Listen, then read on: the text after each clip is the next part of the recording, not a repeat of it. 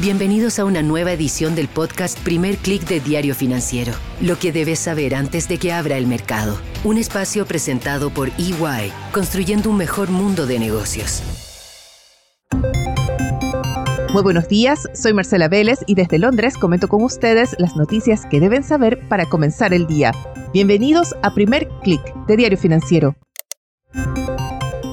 buenos días, es jueves 27 de julio, bienvenidos a Primer Click, estamos por terminar la temporada, pero antes quisiera comentar con ustedes lo que pasó ayer con la Reserva Federal y las expectativas que hay en torno al Banco Central Europeo que anuncia su decisión esta tarde.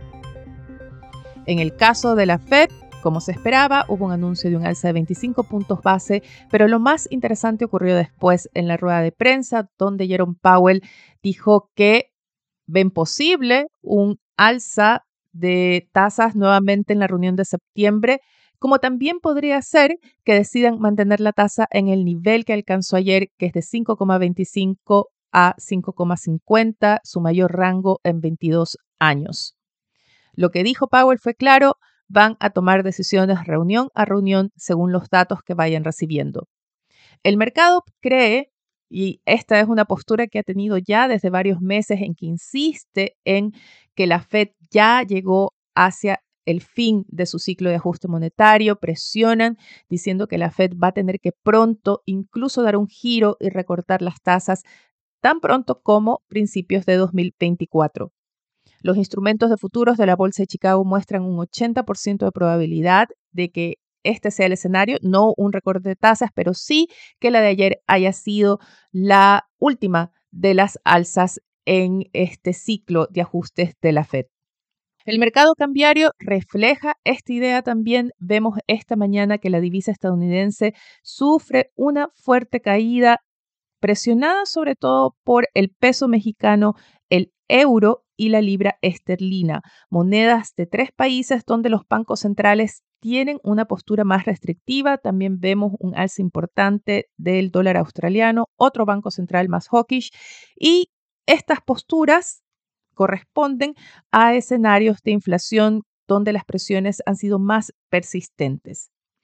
Llama la atención, sí, la fortaleza del euro que avanza esta mañana 0,55% frente al dólar. Estamos por escuchar la decisión del Banco Central Europeo esta tarde. Se da por sentada esa alza de 25 puntos base que prácticamente ya ha sido adelantada, anunciada, pero va a haber muchas expectativas en torno a la rueda de prensa de Christine Lagarde. Va a ser muy interesante cuál va a ser su respuesta ante esta apreciación del euro que contrasta con los índices macroeconómicos que muestran una región más bien estancada que apenas logró evitar la recesión en el segundo trimestre, donde los índices ya no solo de manufacturas, sino también de servicios están mostrando una debilidad. No solo eso, los índices de entregas de préstamos, de demanda también de préstamos, tanto empresas como a hogares, tuvieron su menor nivel desde 2008. Hay un escenario ya de restricción de créditos en Europa. Vamos a ver cómo reacciona el Banco Central Europeo y qué señales da para las reuniones que quedan hacia fin de año. Los mercados están optimistas, la idea de que la Fed llegó al fin del ciclo de ajuste monetario gana terreno, vemos alzas prácticamente en todos los índices, más bien en todas las regiones, sí vimos caídas en Shanghái, pero el índice regional en Asia logra subir 0,84%. En Europa vemos importantes alzas, la bolsa italiana, la francesa suben más de 1%, el stock 600 anota también un alza de 1%. Los futuros de Wall Street es el Nasdaq el que lidera, impulsado por Meta. Las acciones de la empresa de Mark Zuckerberg suben ya casi 8% antes de la apertura. Tuvo un muy buen reporte de resultados. Esos reels en Instagram que nos capturan tantos minutos, si acaso no horas durante el día, le está rindiendo buenos resultados a Mark Zuckerberg porque volvió la publicidad y Reels es un punto de crecimiento para la empresa. El Nasdaq sube más de 1% y el SP 500 sube 0,55%. Hablemos ahora de grandes empresas que también están capturando los titulares. Tenemos a Shell, a Berkeley, que han anunciado nuevos programas de recompras de acciones, de alzas de dividendos. Tuvimos también en los resultados de Anglo American, la minera reportó una caída de 41% en sus utilidades y lo atribuyó a la desaceleración de la demanda china. El CEO de Anglo American se mostró sorprendido por lo lenta que ha sido la recuperación de China tras los años de política cero COVID. Volkswagen también sufrió los efectos de esta desaceleración, tuvo que recortar sus proyecciones de venta para este año, acusando menores volúmenes esperados en China. En el caso de Anglo American es optimista, cree que los precios de los commodities se van a recuperar hacia principios del próximo año. Dice que espera ver un giro en el ciclo de precios. Y quiero empatar esto con el reporte que trae Diario Financiero en su edición de hoy sobre el ajuste a la baja que hizo Cochilco para el precio del cobre promedio, no solo para 2023, sino también para 2024. Otro punto importante del reporte de resultados de Anglo American es la diferencia en la producción esperada tanto en Chile como en Perú en el caso de cobre. Para Chile espera un aumento de apenas 3,4% en la producción de sus operaciones en el país y señala en letra muy pequeñita en su reporte de resultados que esta producción va a quedar sujeta a la disponibilidad de agua para sus operaciones. Por el contrario, Perú se convierte en el gran motor del crecimiento de la producción de cobre para Anglo American, aunque la producción en Chile sigue siendo mayor, sí espera que desde los volúmenes máximos esperados de este año hacia el próximo haya un aumento de 14% en la producción de Perú versus 3,4% en Chile.